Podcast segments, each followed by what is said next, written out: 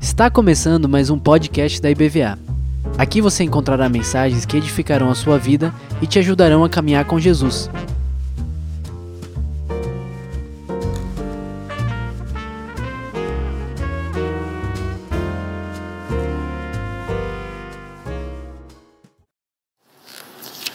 Boa noite, igreja. Boa noite, melhor. Boa noite, igreja. Isso. Eu quero falar hoje sobre um exemplo de crente.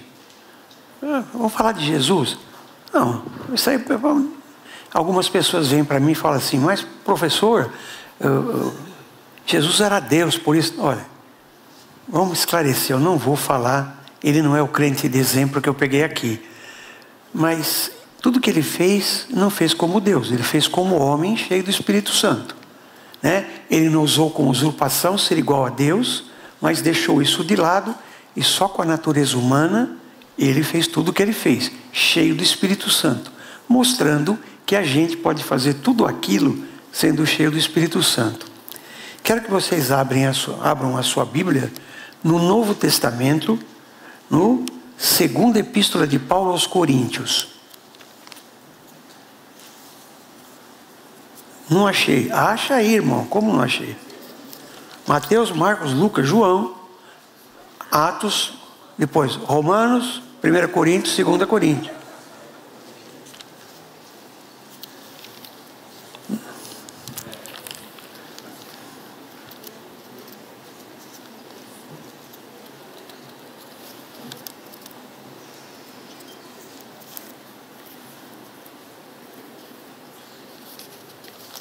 E aí? Quem achou, diz amém. amém. Quem não achou, vai falar ali depois com o pastor Álvaro Júnior para se matricular de novo na escola dominical. Então tá bom. O objeto da nossa pregação é um homem como eu e você. Um ser humano igual a eu e você, igual a mim e você. Tá? Esse homem é Paulo, o apóstolo. Não era nem Alguém especial? Sim, especial porque ele foi um escolhido de Deus por uma determinada tarefa. E essa carta, em especial, a segunda epístola de Paulo aos Coríntios, ela é uma carta intensamente pessoal. Paulo fala dele, né? Em que Paulo revela vários detalhes dos seus movimentos e dos seus relacionamentos. Ele fala dele. Provavelmente foi escrita por volta do ano de 55 depois de Cristo, quando Paulo estava na Macedônia, em cima da Grécia, já na Europa, no finalzinho da sua segunda viagem missionária. Lembra? Paulo fez três viagens missionárias, né? E depois fez uma quarta viagem para Roma. Então, são quatro viagens que a gente tem conhecimento. E essa igreja de Coríntio passava por uma série de dificuldades ainda. Ele já, ela foi fundada por Paulo. Paulo esteve dois anos com ela. Dois anos. Foi o, segundo lugar em que ele mais passou tempo. O lugar que ele mais passou tempo foi em Éfeso, ficou três anos. Em Corinto ele passou dois anos. De casa em casa ele ensinou o Evangelho. Um por um, pessoa por pessoa, tirando dúvida, ensinando, tirando dúvida, ensinando, um por um, além dos convertidos, né? E essa igreja passava por dificuldades, passava por problemas. Pessoas em Corinto apresentaram oposições e ofenderam seriamente Paulo. Nós vamos ver isso na leitura. Ele foi muito ofendido. Chegaram a duvidar do seu apostolado. Né? O que é um apóstolo? Está cheio de igreja aí, cheio de apóstolo, né? Não sou picaretagem do ponto de vista teológico, tá bom? Apóstolo só teve os doze que Jesus nomeou e Paulo, que foi um apóstolo fora de tempo. E o que é um apóstolo? É o enviado por Deus, por Jesus Cristo ressurreto. Ele foi lá e enviou, você vai. Aqueles doze e mais Paulo, ou posteriormente. Foi, viu Jesus ressurreto. Paulo viu Jesus ressurreto na estrada de Damasco. Depois, ele foi ensinado diretamente por Jesus. Os doze foram ensinados quando Jesus estava em carne aqui na terra. Paulo foi ensinado por Jesus ressurreto. há um hiato na, na vida dele em que ele passa três anos no deserto da Arábia, lá perto onde está aquela guerra hoje. Passa três anos no deserto, ali, e ele conta que ele foi ensinado diretamente por Cristo. Ele fala: Não aprendi o evangelho com sangue e carne de ninguém. Ninguém me ensinou, nenhum apóstolo, nem os irmãos. Foi diretamente Jesus que me ensinou. Então, essas características são fundamentais para quem é apóstolo, e a outra característica fundamental, eles escreveram a base da igreja. A nossa igreja é um conjunto de pessoas que nossa e todas, né? A igreja do Senhor na face da terra em está uma plataforma e as pessoas todas em cima, que estou eu, você, tudo aqui em cima dessa plataforma. E ela é sustentada por dois pilares. Um pilar são os escritos dos apóstolos e outro pilar são os escritos dos profetas. Então tem gente hoje se chamando de apóstolo e colocando no lugar de Paulo. Esses caras estão escrevendo a Bíblia? Não. Esses caras foram designados diretamente por Cristo ressurreto? Não. Então como é que é apóstolo? Não tem. Então ele, ele vai defender nessa carta um pedaço da, do que ele foi criticado. Olha, você não é apóstolo. Você está aí porque você não estava entre os doze. Como é que você é apóstolo? Ele vai mostrar que ele é. Né? O apóstolo passava grande ansiedade. Por quê? Por causa da acusação? Não, por, por, pelo perigo que ele pressentia que a igreja estava entrando. Estava entrando pessoas na igreja e colocando doutrinas erradas. Uma delas era dizer que ele não era apóstolo, e outras eram outras coisas. Tolerar determinados pecados, tolerar determinados vícios, não dá. A igreja tem a incumbência de amar, de acolher, de receber, de aconselhar e de corrigir. Está na Bíblia. Então, esse pessoal, não, esse pessoal não queria que corrigisse nada, não é para exortar ninguém. Então, o papel de pastor aqui é o quê? É só pregar? Não. O, pastor, o pastoreado é o que a gente faz no dia a dia aqui. Muito mais do que pregar, que é a coisa mais importante de todas, na minha opinião. Mas o pastorado se estende. E Paulo está dizendo que você não é apóstolo, não. Você não estava. Imagina como é que ele deve ter ficado. Para expressar a gratidão, pelo arrependimento deles. Que arrependimento? Primeiro, ele escreveu uma carta. tinha muitos vícios naquela igreja. O pessoal recebeu e aceitou. Depois os vícios continuaram. Paulo escreveu uma segunda carta que não tem na Bíblia. Se perdeu. O Espírito Santo não conservou. E, é, uma, e fez uma visita lá que também não está marcada aqui, chamada uma visita da tristeza. Ele foi para lá e só foi amargura, ele voltou mais amargurado do que antes.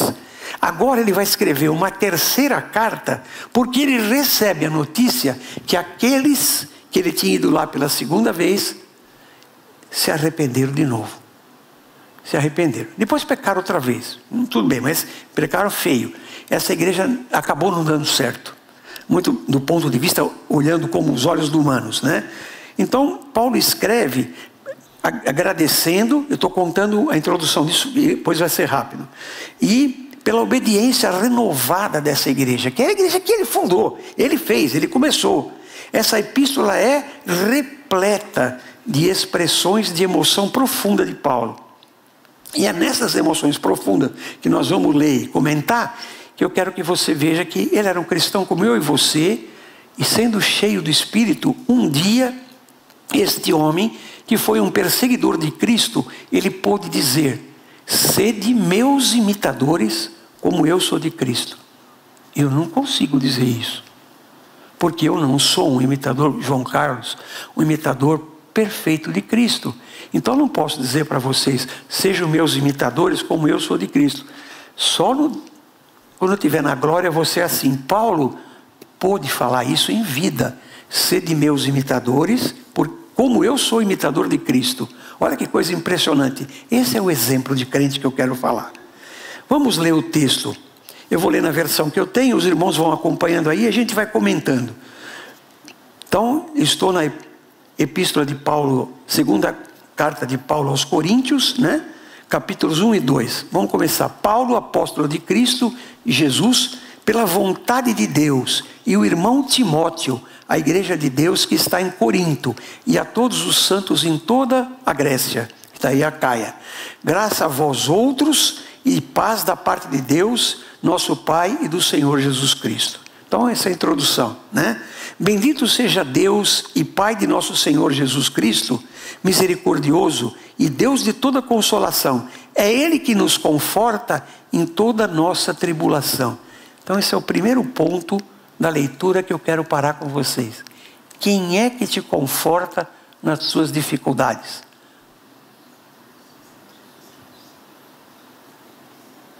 Deus nos conforta através do Espírito Santo que habita em você e habita em mim, em toda nossa tribulação, em todas as tuas lutas, em todas as dificuldades, você tem consolo de Cristo. Vá buscar o consolo.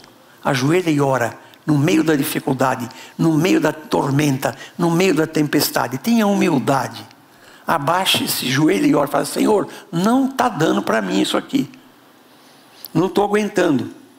Deus nos conforta pelo seu Santo Espírito em toda tribulação, no 1,4, para podermos consolar os que estiverem angustiados. Olha que coisa, tem uma finalidade. Você é consolado para consolar. Você é abençoado para abençoar. Você é iluminado para iluminar. Não é uma coisa parada. Você recebe coisas do Senhor para você refletir isto. O crente não é só uma pessoa que absorve como uma esponja e fica ali. Não, ele tem que soltar isto. Eu fui perdoado, eu tenho que perdoar. Eu estou sendo consolado nas minhas lutas, eu tenho que consolar. Entende isso? Eu tive viajando dez dias, fui ver minhas filhas no Canadá, né? Fiquei muito feliz de ver minha filha ser consagrada pastora. E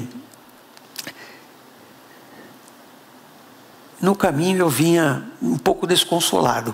Primeiro, porque eu só vou ver daqui a um ano, né? se tudo depender da, como, no andar da carruagem. Segundo, porque a Cecília ficou, eu só vou voltar dia 25 de novembro. Então, eu vim desconsolado. Né? Eu vim desconsolado. Né? E não busquei nenhum consolo naquele momento ali, como eu estou dizendo que a gente tem que fazer. Aí, passou segunda-feira, passou a terça, que foi Ontem, ontem, né? Eu tive na faculdade de medicina dando aula e numa das minhas alunas, e quando ela estendeu o braço assim para fazer o exercício que eu tinha mandado, eu vi uma tatuagem de um bebezinho aqui no braço dela. Falei, moça, o que, que é isso, esse desenho no seu braço? O que, que significa essa tatuagem? Isso aqui, professor, é. O nome, está vendo o nome aqui? Estou vendo. É a minha bebezinha que eu perdi com 25 dias por uma cardiopatia grave.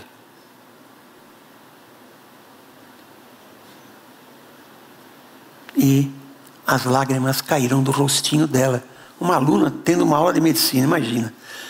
Eu parei ali, parei a aula e fui consolá-la. Com a mesma consolação que Deus me consolou, numa coisa pequenininha, que é só um tempo aí, que a Cecília já está de volta já já, né? Com o cartão de crédito estourado. Né? Mas vai fazer o quê? Da vida, né? Ela vai voltar e isso aí vai ser resolvido. Mas como é que, como é que eu não vou consolar? Se Deus já tinha me consolado, já falado comigo no meu coração que as, coisas são assim e ela precisa estar lá, né? A Raquel tem que ter um impulso para ir para frente, é a filha mais nova, tal. Então, com a consolação que você é consolado por Deus, você tem que consolar os outros. Então Paulo está falando isso aqui no 1,4. Olha agora o 1,5. Vamos seguir aqui. Nada do que a gente vai falar aqui tem que estar tá fora do texto. Porque assim como os sofrimentos de Cristo se manifestaram em grande medida a nosso favor, assim também a nossa consolação transborde por meio de Cristo. Que maravilha! Os sofrimentos de Cristo ali na cruz do Calvário e tudo que ele passou antes da cruz foi a nosso favor. Então a nossa consolação dada por ele deve transbordar para o próximo.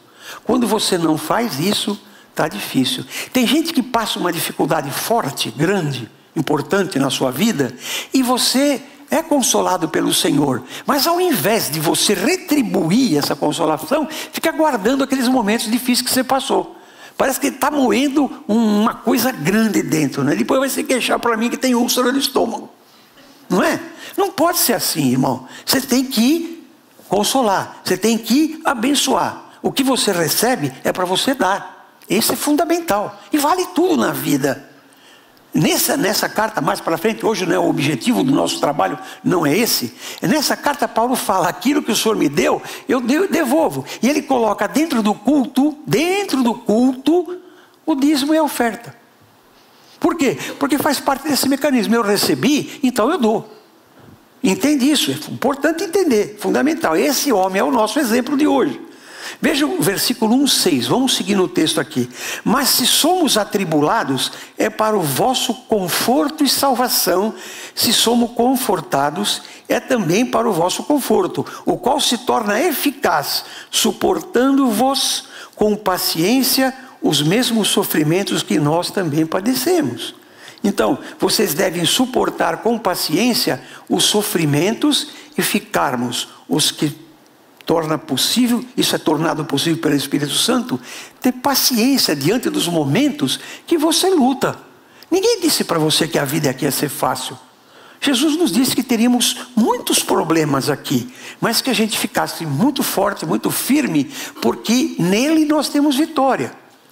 Mas que ia ser tudo água com açúcar? Não ia ser. Não ia ser. Não ia ser assim. Você vai ter lutas, mas tem de bom ânimo, eu venci o mundo. Ele fala para a gente isso.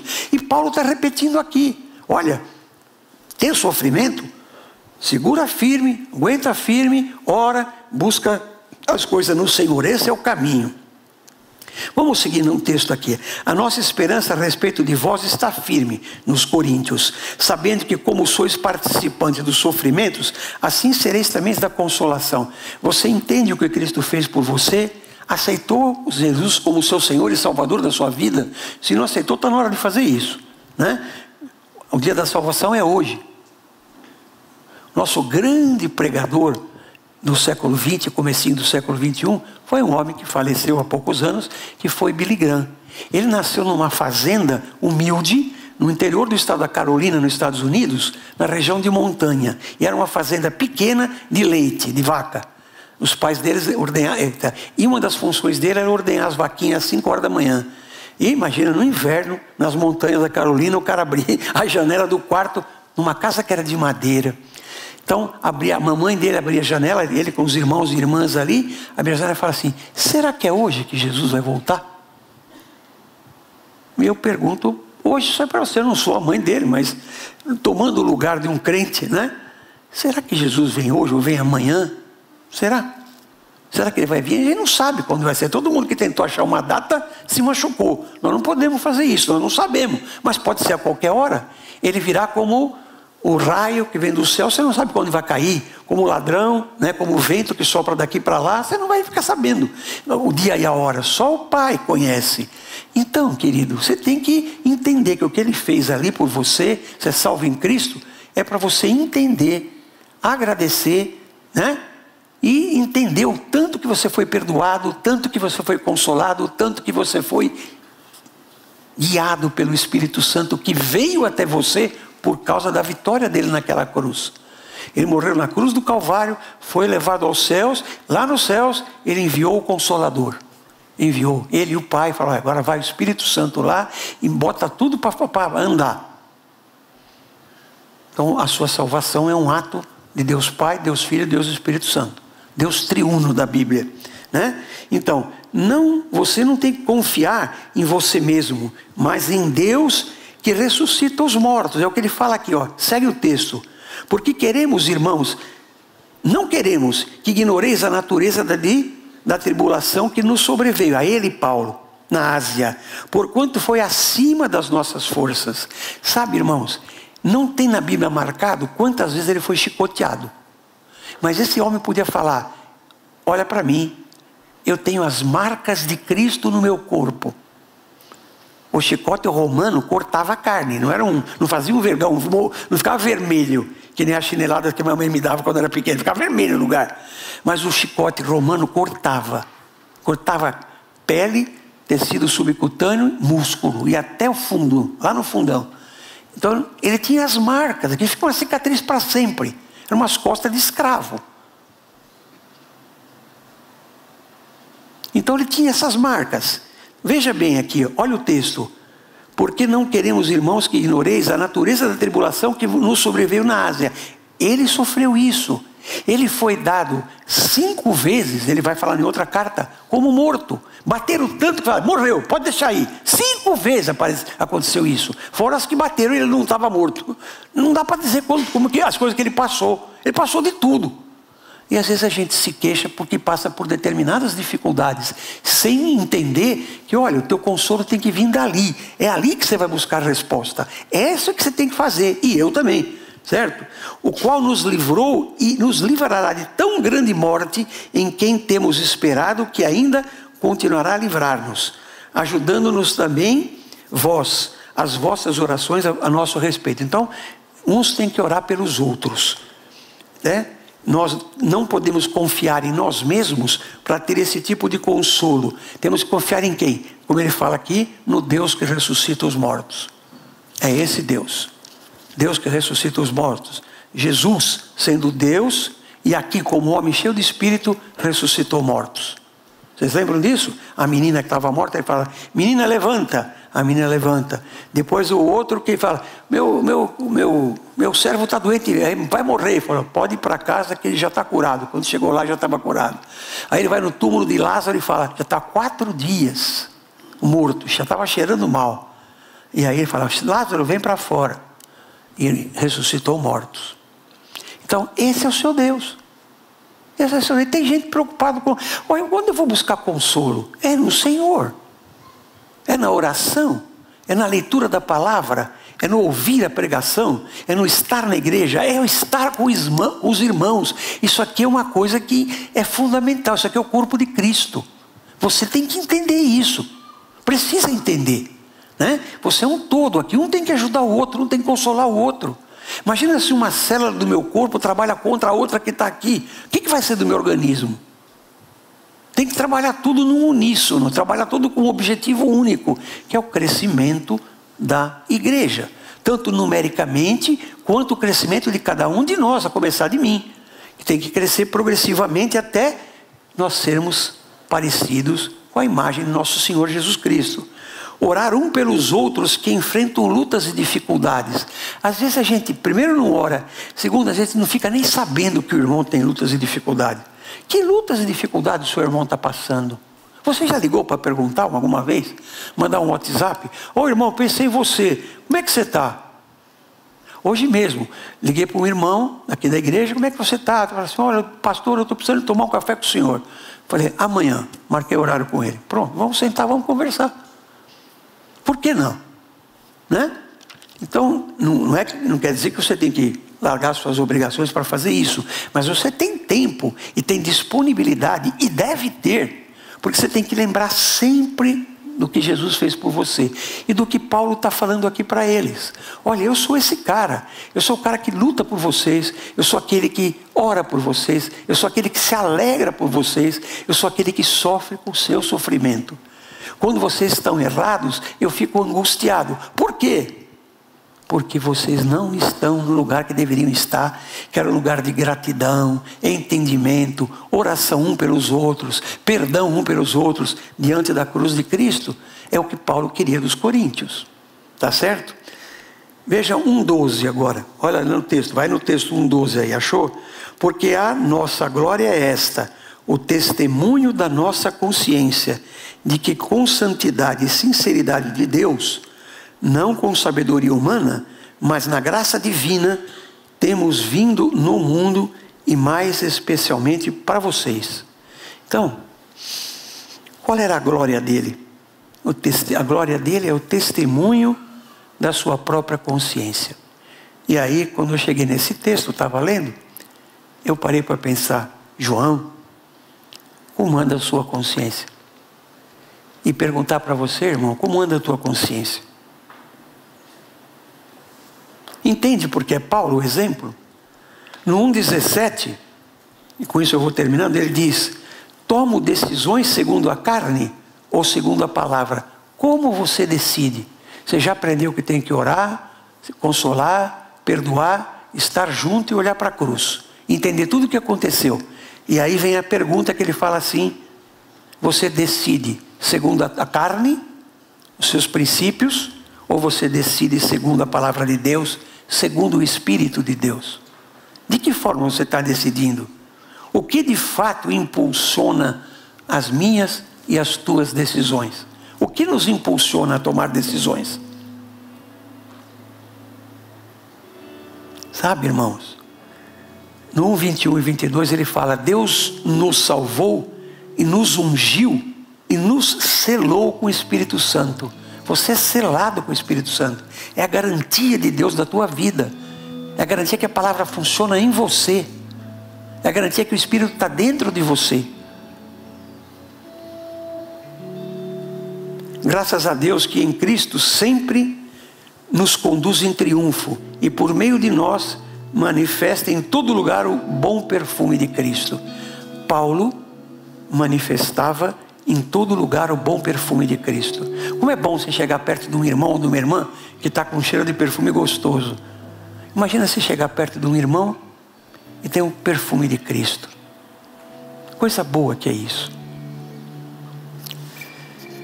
É, nós temos que ser imitador de Paulo, porque Paulo foi um imitador de Cristo. Amém? Amém.